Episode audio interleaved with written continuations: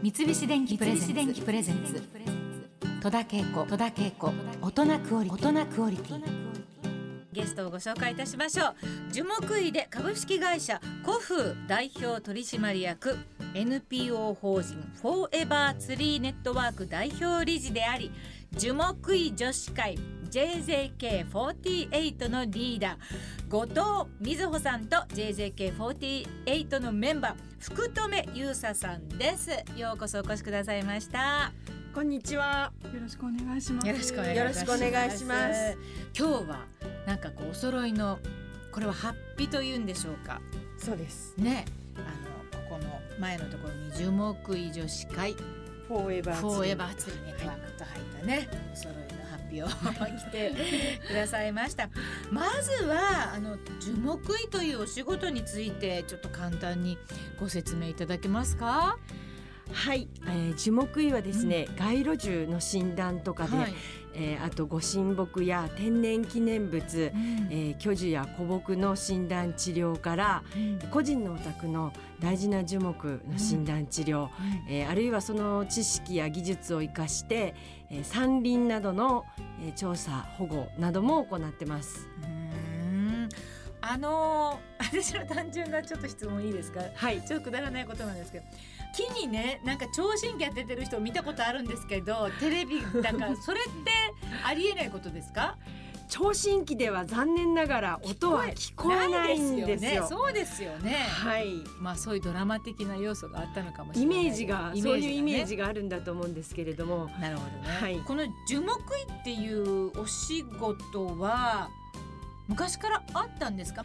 その制度ができたのは、えー平成3年1991年に。制度になっているっていうことですね、そうですね。うんあの元々はあの林野庁が、うんえー作った事業に沿ってできた資格なんです。はあ私が11期でうん二十二期です。ああそうなんですか。え今年で26期になりまあす。はい。そうなんですか。それはちょっと全然存じ上げなかったことなんですけど、あと誰かに言われていくんですか？自分でこうしょっちゅう見 見て回ってるとかじゃなくて。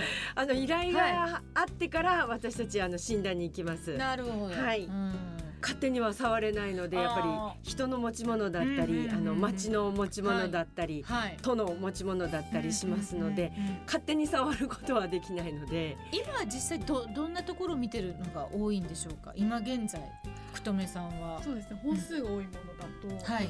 例えば街路樹の診断ですね。はあはあはいはあ。あの有名なところありますか？例えば東京都内でいうとどっか播磨坂の桜が播磨坂？有名ですね。でどのあたりですかね？えっと文京区ああ、はいあっちの方のね。はいへえ。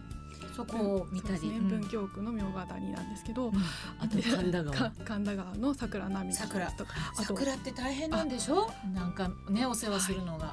すごく病気になりやすい樹種なので、ねえ、はいでも日本を代表する木だから、うん。あれが綺麗に咲いてると毎年まあでも私たちは見るだけだから、あ勝手に今年も綺麗だななんて思ってるけれども、そうやってやっぱりいろんな人たちの手が加わって毎年ね綺麗に見られるということで。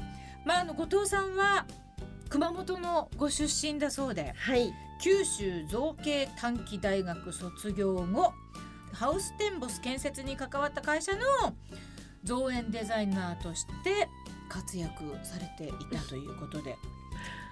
はいあのガーデンデザインの仕事を最初してたんですけれども、は父が造園家で、ははい私の場合は祖母が今度医者だったんですね。あ。その二つが合体。あのはい合体して、ええ今樹木医をやってるんですけれども、へえ私が若い頃にはまはい。だ樹木医という資格がなかったのでて、、うん。大人になって働き出してからはい。はいあの知りました。あ。そうなんですか。福留由沙さんがあの樹木医になろうと思ったきっかけはどんなことでした？樹木医という仕事を大学で知り、自然の生態系のバランスが取れたようなところだと、うん。病害は意外にす少ないんですが、うん。あの人が住む環境の中では、あの工事で枝や根が切られたりはい。結構病害が多いんですうね。んでそこで人と樹木がうまく共存していくうんために樹木医という仕事があることを知り、うんとても必要とされているやりがいのある仕事だなと思い、はい、目指すきっかけになりました。ああそうですか。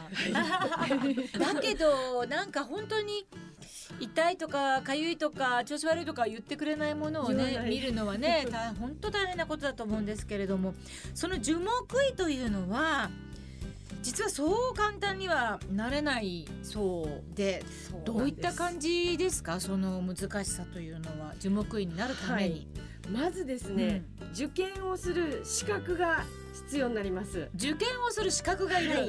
うん。それがはい。実務経験が7年以上実務7年以上。はい。樹木のそういう診断治療とかですね。うん。関わるはい。関連の仕事にですね、7年経験がないといけないんですね、はい。あるいは今は大学でですね指定のあの科目を履修すると、それが短縮できる資格樹木医法というのが取れるんですけれども基本的には実務経験が必要になってきます。そうなんですか。はい。さらにあの筆記試験がありまして、30問ぐらいのあのちょっと難しいですね、うん。あの問題と、うん。と小論文が400字の小論文を3題えー書かなければいけないんですね。もしあなたが樹木医になって、えー街路樹でどういうのを植えたらいいか、えー町の人に相談されたら何て答えますか？とか、移植はどういう方法で行いますか？とかそういう問題を問われるんです。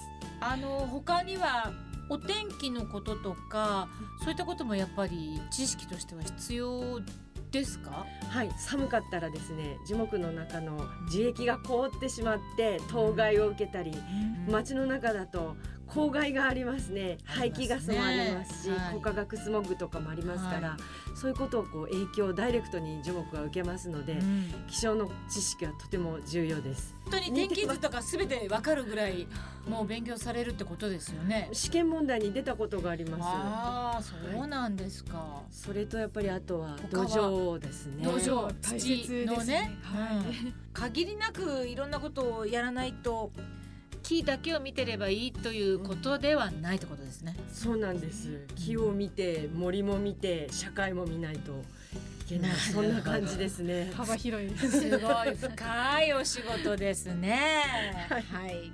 えー、現在この樹木医というのは何名くらいいらっしゃるんですか？えー、2016年現在で全国に2565人です。女性はそのうちおよそ1割で249人ですね、やっぱり女性は少ないんですね。そ力仕事もあるからですか？はい、多い圧倒的？ですねやっぱり造園業からうん。受験される方が多いので。そうなんだ、はい。そしてその女性樹木医たちが、ん。まあ、もっともっと活躍できるようにと結成されたのが樹木医女子会 JJK48 っていうね。これちょっとテンション上がるんじゃないですか皆さん。そうですね。ね。あの集いやすくなりました。そうですよね、今まで出会えなかったですうんね、うん。樹木医になりたいと思ってる女性や、うん。あと249人いてもですねやっぱそればらけてしまいますので、はい。普段はやっぱり孤独になってしまうね会社に一人で、女性一人でってなっちゃう。そうなっちゃうので、うん。そういうことをちょっと超えて、まあ、女性でちょっと集まって男性とは違う視点で活動できたらいいなと思ってこういうのあると。本当一気にみんなこう近いところでお話ができたりとかね、樹木になりたいなと思う人もねどんどん興味を持つようになるし、すごくなんかフランクになんかねみんな話ができるんじゃないかなと思いますけど。三菱電機プレゼンツ。戸田恵子。戸田恵子。大人クオリティ。大人クオリティ